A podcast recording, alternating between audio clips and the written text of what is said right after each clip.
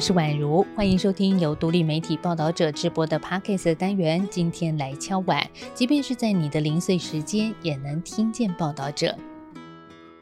六月二十三号是什么日子？你知道吗？这一天是世界揭弊日。或许你是第一次听到，但其实不少国家的公民团体都会在这一天针对揭弊者，或者是被称为吹哨者的他们表示感谢。因为他们的勇敢发声，才让许多贪渎事件曝光、侵害人权的案子被外界重视，进而促成社会的改变。只是他们的勇敢是把自己推向更危险的深渊，成为被报复攻击的箭靶呢？还是我们能有一套完善的法令，让揭弊者无后顾之忧呢？这一集啊，就要跟大家来分享一篇报道者在六月二十三号世界揭弊日所刊出的评论。片名是“私校外籍生轮黑工层出不穷，为何核心知情者不吹哨，揭弊者保护刻不容缓？”作者是台湾劳工阵线秘书长孙友莲。而在谈之前，有一些关键数字先让你知道。台湾民间团体从二零一三年起开始积极倡议公益揭弊者保护法，以保护公益揭弊行为以及维护公共利益。现在立法院朝野立委已经提出了九个版本，仍在等待进一步讨论完成立法。而临近我们的日本、韩国、还有美国、英国等国都已经完成制定这个专法来保护揭弊行为。说到揭弊事件啊，今年初报道者对于中州科技大学乌干达学工事件的深度报道，引发了社会对这一起教育黑幕的高度关切。而乌干达学生排除万难，千里迢迢来到台湾求学，但是学校当初给予学生像英语授课、提供奖学金的承诺都一一跳票，还被安排到与课程无关的工厂超时工作。那为什么台湾学校的国际招生变成中介招工？工伤过劳、负债累累的乌干达学生们后来怎么了？如果你想知道更多，欢迎大家再去回听五月二十三号的 Podcast 的节目，谈调查报道幕后。只是我记得当时在访谈的时候，记者杨志强在 Podcast 说，二零二一年四月第一次和 Collins，也就是乌干达学生见面的时候，Collins 的神情是战战兢兢、戒慎恐惧的模样。他很担心，跟报道者说了他在台湾的遭遇后会被学校报复，像是暂停他的工作安排。这在我们听来，没有工作就能好好读书，不是很好吗？当然不是，他的工作不保的话，积欠学校庞大的学费、住宿费怎么还？因为没有了奖学金，他所有的支出都得仰赖超时工作换取。当然，最后我们要佩服 Collins 在内的几位乌干达外籍学生的勇气，也谢谢他们愿意信任我们。他们抱持着最后一丝希望，勇敢向社会揭露这个恶行的结构，才促使学校的负责人、承办人员还有中介等，以涉及犯下刑法诈欺罪、人口贩运防治法等罪嫌被收押或者是交保处分，累积已久的问题才可以得到部分的解决。事实上，学生变成学工已经不是单一个案了。近年来，几乎每隔一阵子就会发生这样的事件。这不仅是造成外籍学生受教权的严重受损，涉及强迫劳动甚至人口贩运的情势，也成为台湾重大的人权污点。那为什么相关主管机关无法抑制类似丑闻的发生？那更让人纳闷的是，扮演揭弊者的往往是最弱势的受害学生。他们透过媒体、民意代表以及非政府组织才得以发生。你会不会觉得很奇怪？那些在结构中的核心知情者，像是政府机关、学校承办人员，难道不知情吗？他们始终保持沉默，任由这种严重侵害人权的事件一而再、再而三的出现。如果他们都勇于揭弊，是不是就能避免事件的重演呢？我们先来回答第一个问题：谁会是可能的核心知情者？孙友莲认为，在学校成为学工的案件当中，可能知情者就包含了政府机关各部门涉及相关业务人员、学校承办人员、密切接触学生的教职人员，以及所谓合作厂商等，都有可能掌握学生权益受到侵害的状况。那么，为什么核心知情者总是保持沉默呢？除了人在江湖身不由己的明哲保身之外，避免因为自己揭弊而遭受雇主或者是所属组织的报复行动，像是惩处、调职以及解雇这些不利处分，或者是面对雇主以泄露营业机密、妨害名誉等诉讼，甚至遭受人身安全威胁等，应该是主要的原因。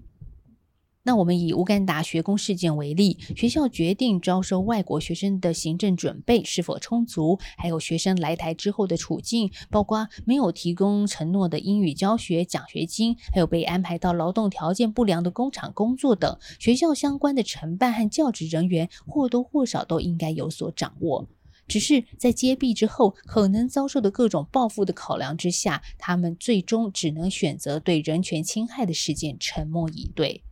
那根据立法院朝野各版本公益接弊者保护法草案所揭示的，接弊者可能遭到的不利措施，就包括解职、降调，或者是不利的考绩、惩处、减少奖金、退休金、剥夺与升迁有关的教育或训练机会等等。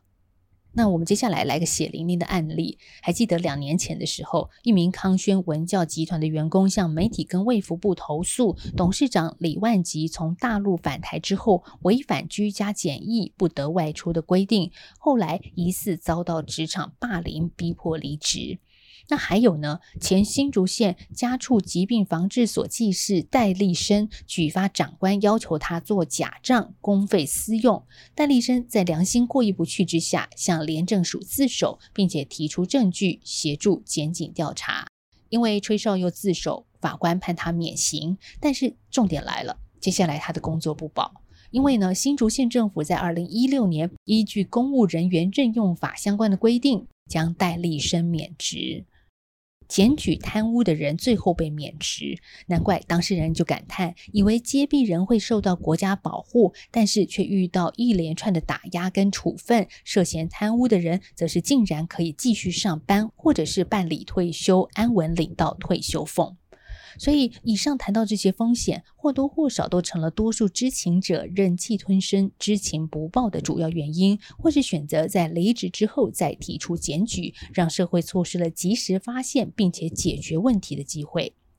所以，台湾的公民团体倡议仿效国外立法保护揭弊者的声浪从未间断。尤其是在过去台湾充斥黑心食品还有金融弊案猖獗的年代，每一次的弊案被揭露的时候，早就已经对社会造成无法回复的伤害，而国家也必须花费更高的成本来处理面对公共利益的揭弊行为，当然应该受到国家法律的保障，而且有许多国家都已经在做了。他们完成立法，确保揭弊者不会受到报复或不利的处分，同时更是保护社会大众的利益。我们以最早立法的美国来说，公益揭弊的保护可溯及到一八六三年虚伪不实请求法。经历了百年以来的社会变迁，不断的演进，更是在一九八九年正式完成了《吹哨者保护法》的立法，明确表示了国家应该对公益揭弊行为具有的保护义务。而在二零零二年通过萨班斯奥克斯立法，更是透过强化公司治理手段，规范商业部门财务活动，以防堵日益频繁的企业做假账或是其他诈欺行为所导致的大型企业破产事件，同时也填补了联邦和各州法规的缺漏。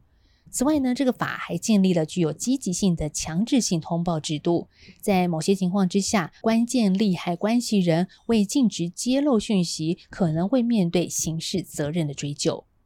那么回到台湾，我们又做了什么呢？其实，在公民团体努力之下，《公益揭弊者保护法》草案早在上一届第九届立法院司法法制委员会就已经完成了初审，并且送到朝野协商。只是最后呢，因为朝野一再的拖延协商，而没有完成三读。而这一届，也就是第十届立法院朝野立委延续第九届努力的基础，先后已经提出了九个版本待审。所以，纵观当前各个提案的版本。立法的目的跟内容的差异都不大，包括涵盖了公司部门的揭弊范围、受理机关及揭弊的程序、提供揭弊者的保护措施等等。其实呢，对于揭弊者的身份保密、人身安全的保护以及工作的保障，这三保真的是万分的重要。你想想，没有足够的保护措施，谁还敢当吹哨者呢？如果一个社会里没有人吹哨，违纪者不就更能恣意妄为，逃过制裁了吗？所以，公益揭弊者保护法的立法是一件刻不容缓的事。虽然第九届立院最后是功败垂成，但是这一届的立法院朝野立委接力推动，目前就只剩行政院将法案送到立法院就可以立案审查，让台湾加入立法保护公益揭弊行为进步国家的行列。而这件事的重要性，不只是在保护勇敢揭露不法的公益揭弊者，同时也建构并且完善社会不因这一些重大弊案而遭受伤害的保护网。六月二十三号，世界揭弊日，报道者刊出了这篇评论，回复文章连结在资讯栏，邀请你把这一集单元或者是文章分享给更多人知道。也期待你把收听或收看文章的想法，以回馈留言或寄信的方式告诉我们。报道者是一个不收广告、没有付费墙的非盈利媒体。如果你心有余力，也可以透过定期定额、单笔捐款的方式支持我们。我们下次再见，拜拜。